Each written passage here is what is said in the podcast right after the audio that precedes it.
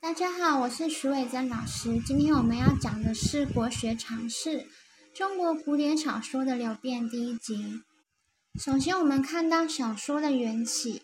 小说一词呢，始见于庄子的外物，是小说以甘玄令。那甘呢是求的意思，玄令呢是美名的意思。就是呢，用美丽的文字啊，美丽的言辞，然后来求得自己的美名。这个“是”是修饰的意思，修饰美丽的言辞，来求得自己的美名。那这边美丽的言辞呢，它其实是浅薄的言辞。为什么呢？因为它会被认为是一种花而不实的存在，所以这个。小说在一开始是褒义还是贬义呢？当然是。他后面又用一句话来加深这样的解释：“其余大达一元矣。”就是说，这个距离呢，达到通达大道的境界就非常的远了，因为你是停留在一个表面的修饰浅薄言辞的功夫嘛。再来，《汉书艺文志》呢，就是有说到说，小说家者流，盖出于拜官，皆谈项羽。道听途说者之所造也。造这个字就是编造的意思，就是说不实的言论。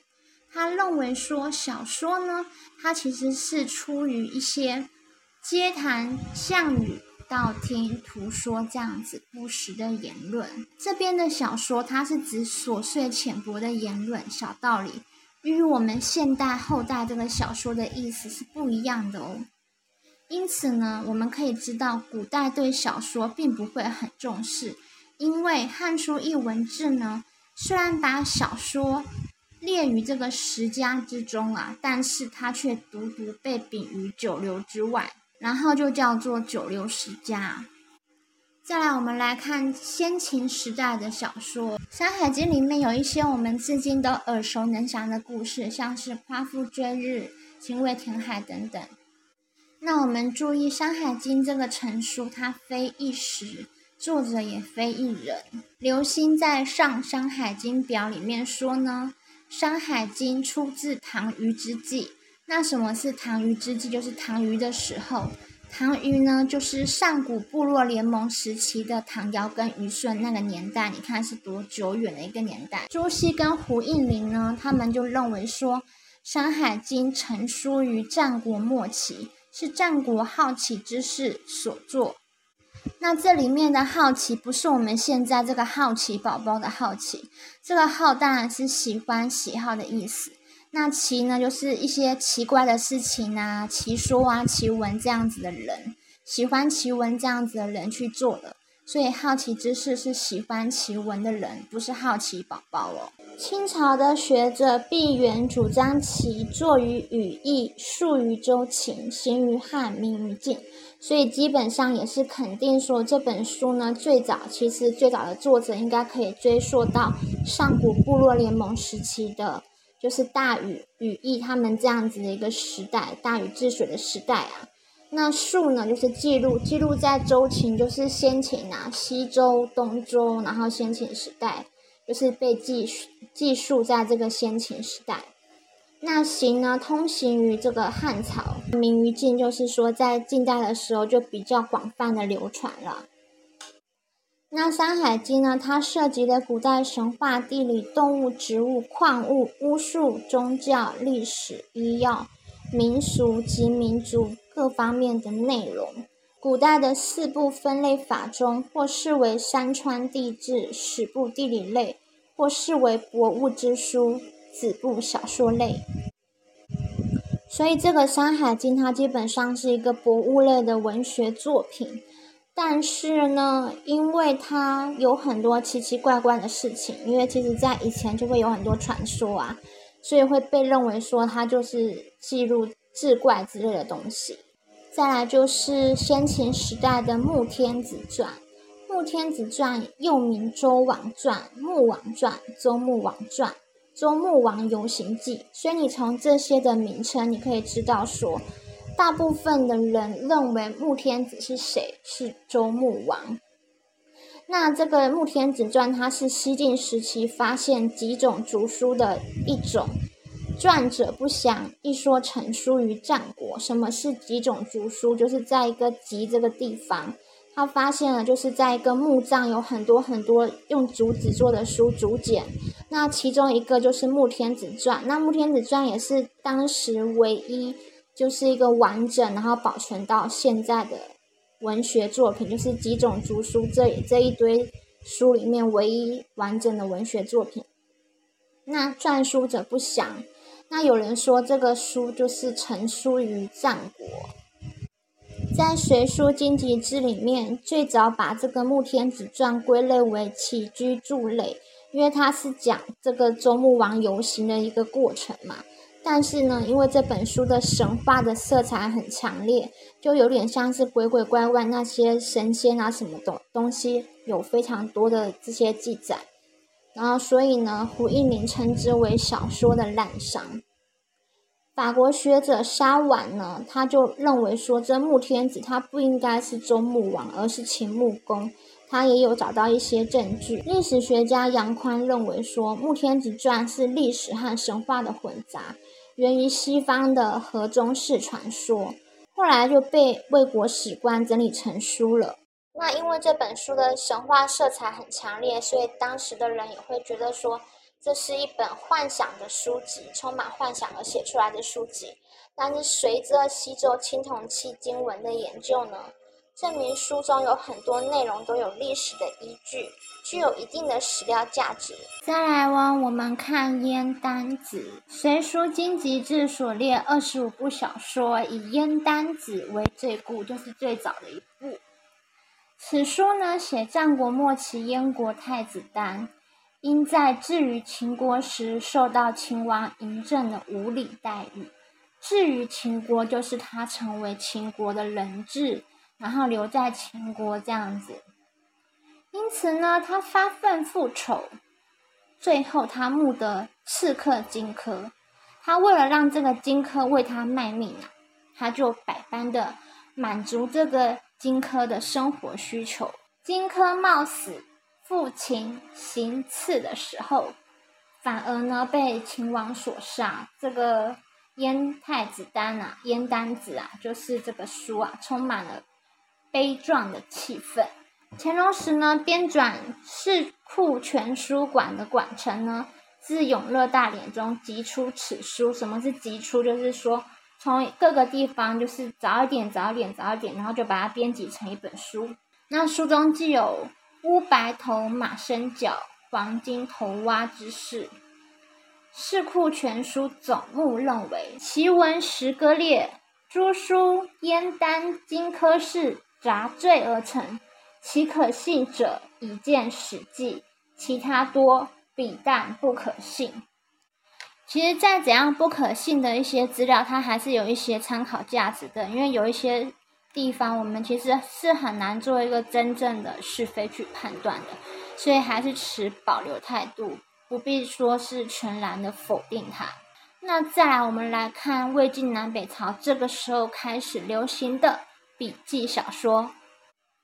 笔记小说，它是笔记式的短篇故事。特点是篇幅短小，内容繁杂。它在魏晋时期的时候出现，一般呢都是依照鲁迅的观点，概分为智人小说和志怪小说两种。智人小说就是记录人的言行，记录以人为主的小说。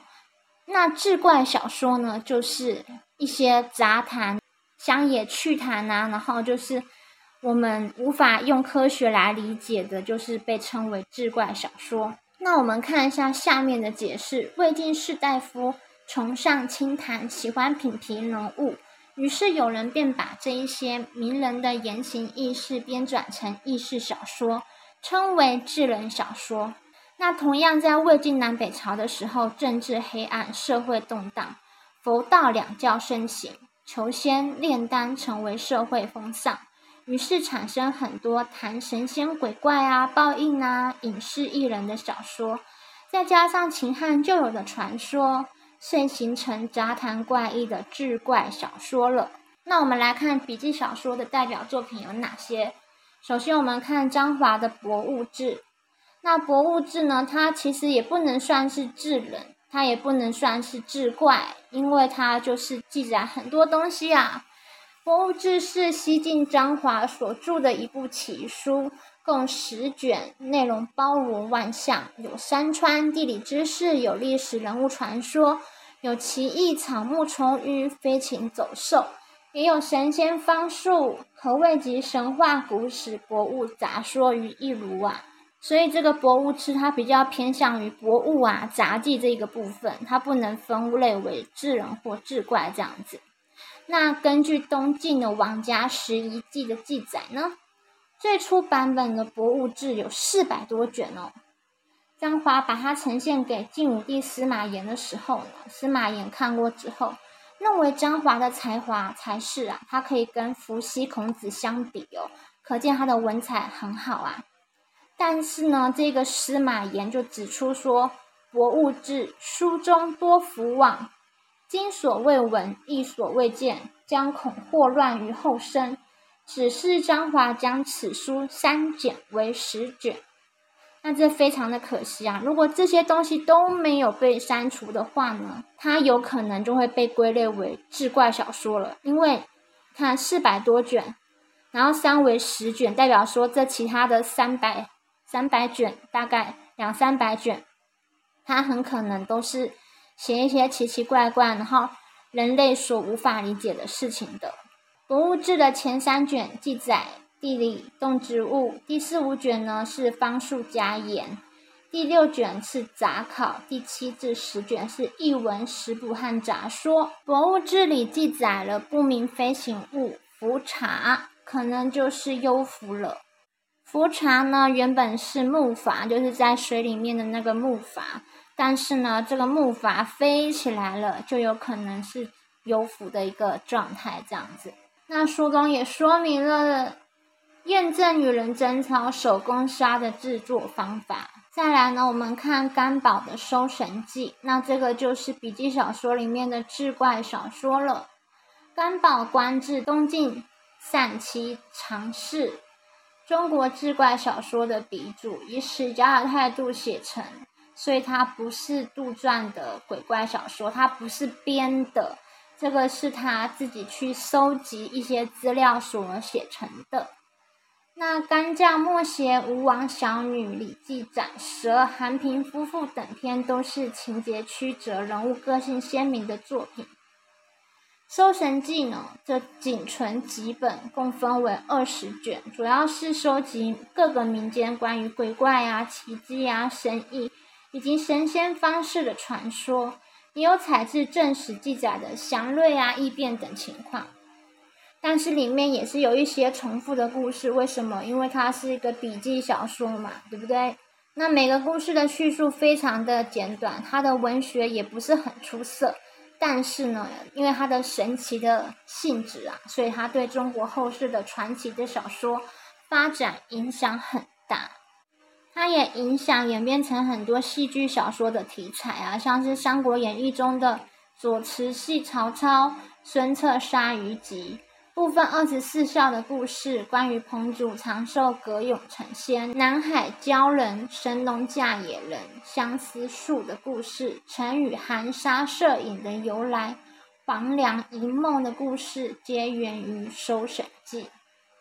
鲁迅所写的故事新编中，眉间尺和嫦娥奔月也是受到《搜神记》的影响。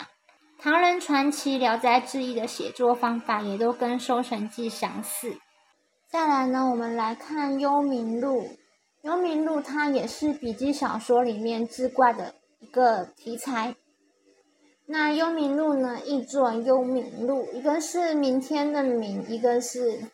那个民间就是阴间的那个冥界那个冥，也叫做《幽冥记》。《幽冥录》是南朝宋刘义庆及门客所撰，它有三十卷。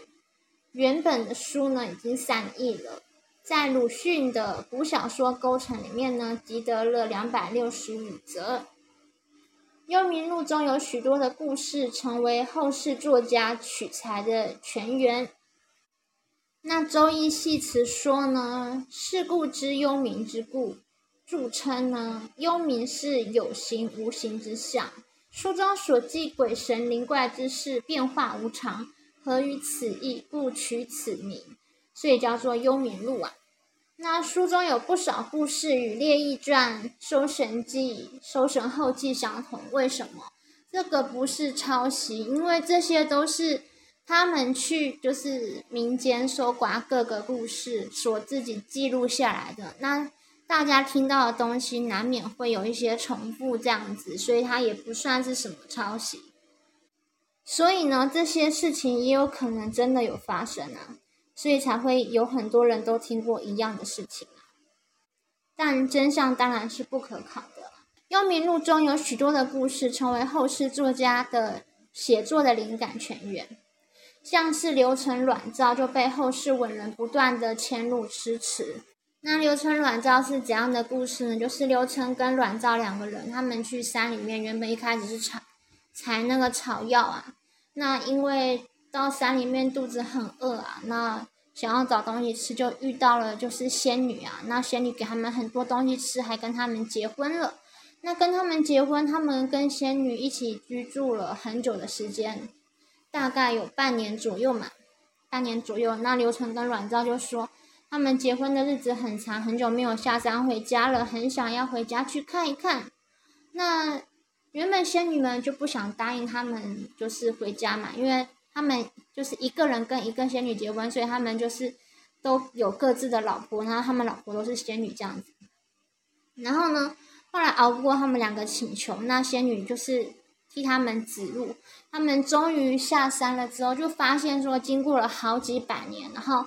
遇到的人呢，就是好不容易找到自己的家，然后发现路都变了，然后人也变了，然后好不容易遇到找到就是自己的故乡的地方，才知道说遇到的人是自己的第七世的孙子，就是他们已经其实离开了，嗯，大概七百年吧，就是他们大概六七百年的时间，他们在山上的半年六个月，就是六个月就是半年，就等于山下的。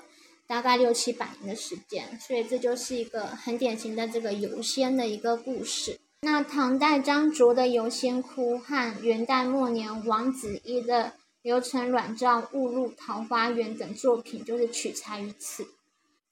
然后《幽冥录》的博整幻梦对后世的影响很大，像是唐季季的《枕中记》啊，然后还有元代马致远的《邯郸道醒悟黄粱梦》。明代汤显祖的《邯郸梦》，以及清代蒲松龄的《续黄粱》等，都继承这个题材。还有呢，《生死姻缘》这个故事是汤显祖《牡丹亭》的故事的原型。唐阿和十四女的故事是唐陈玄佑《离魂记》，元代郑光祖迷亲所倩女离魂的来源。《幽冥录》中的金牛与淳于金等作品，也对唐传奇有所。影响。那我们讲一下庞阿跟十四女的故事是怎样。就是庞阿他是一个帅哥，那十四女呢，她就是一个呃富有人家的一个小姐。可是庞阿他已经结婚了，但是十四女看到庞阿这么帅，她就很迷恋他。然后呢，就是庞阿的太太，她就是其实她不是一个善妒的人，她就是一个普通的太太。就是她看到呢，十四女啊，就是这个石家的小姐，居然出现她在她自己家偷看她的老公，他就很生气，他就把这个十四女把她给绑起来，要送回这个石家，结果这个十四女就凭空消失了。然后后来再来一次，也是同样的状况，但这次就绑到十四女了。他把他把这个石家小姐绑起来，然后又去石家跟他们对峙啊。他们家人就觉得很奇怪，因为就是石老爷就说：“啊，我的闺女在跟我的夫人聊天，怎么会在你这边呢？”当这个庞阿的太太把这个十四女就是绑到他们这个石家的时候，这个十四女她又凭空的又再消失了一次，他们就觉得很奇怪啊，为什么你会这样子常常消失了，然后又会出现在这个庞阿家里啊？然后他就招来他的女儿来问。那原来呢，这是他的女儿太过思念这个庞阿啊，所以呢，这是他的魂魄去看这个庞阿，他的肉身是在家里面的，所以魂魄遇到肉身，他们才会合而为一，才会凭空消失这个样子。那后来庞阿的太太不知道是不是因为一直被十四女的生魂缠身，所以庞阿的太太就生病，然后就死掉了。然后后来庞阿他也用彩礼把十四女给娶走了，算是结局还是算圆满。但是他太太其实这样是挺衰的。那我们看《世说新语》，它也是笔记小说，它是智人的代表作。那其实智人的代表作在魏晋南北朝时代，不只有《世说新语》这一篇，这个。我之前也有讲过，那大家可以去看一下我之前讲的那一集，就是《世说新语》。那那一集的《世说新语》讲的会比较的完整跟详细。那作者当然是南朝宋宗室刘义庆召集文人所编撰的。他的时代当然就是魏晋南北朝，然后还有一些东汉的部分。它的题材呢，就是智人的笔记小说。它的内容就是记载东汉末年到东晋末年的名门士族统治阶层的轶事，与《左传》《战国策》并称为中国说话三大宝典。当然是详见我之前说的《世说新语》的影片。那谢谢大家的收看，记得要按赞。那希望大家可以继续支持，帮我按赞、按赞、按赞，记得要按赞，拜托了，拜拜。